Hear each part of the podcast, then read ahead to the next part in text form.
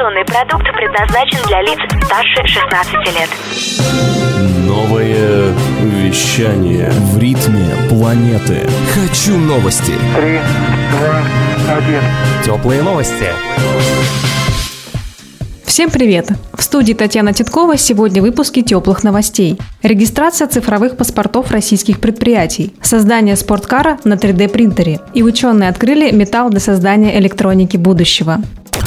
Министерство промышленности и торговли Российской Федерации планирует в текущем году создание цифровых паспортов для отечественных предприятий, сообщает ТАСС. Паспорта будут созданы в государственной информационной системе управления промышленностью и позволят организациям претендовать на меры государственной поддержки. Полнота и объем информации о предприятии в системе будет учитываться при принятии Министерством решений о поддержке, предоставлении льготных займов, субсидий и грантов.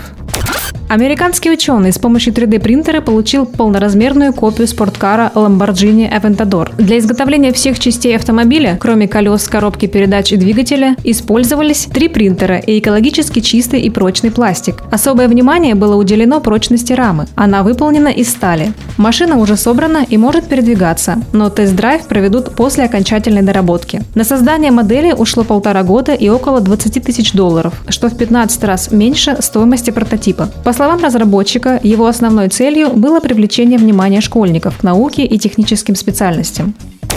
Ученые открыли металл для создания электроники будущего, сообщает highnews.ru. Группе австралийских исследователей удалось открыть материал дителлурит вольфрама в кристаллической форме, который при комнатной температуре одновременно может как не проводить электрический заряд, так и быть проводником. При этом наличие электрического поля не требуется. Благодаря технологии производительность электронных устройств может увеличиться в несколько сотен раз.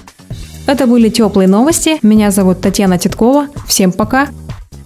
Новое вещание. Теплые новости.